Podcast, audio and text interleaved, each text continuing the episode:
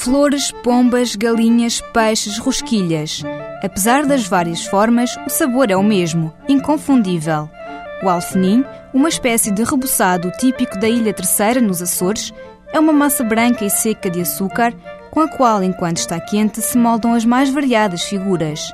A massa é feita simplesmente com açúcar, água e uma colher de vinagre. A palavra alfenim deriva do árabe alfenite, que significa aquilo que é branco ou alvo. Citado muitas vezes em obras de Gil Vicente ou de Jorge Ferreira de Vasconcelos, era uma gulodice muito popular em todo o país, especialmente no Algarve, nos finais do século XV e princípios do século XVI.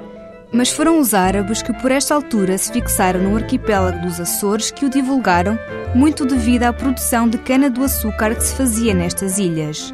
Mais tarde, e devido à sua brancura subentendida como pureza e purificação, foi introduzido na religião cristã.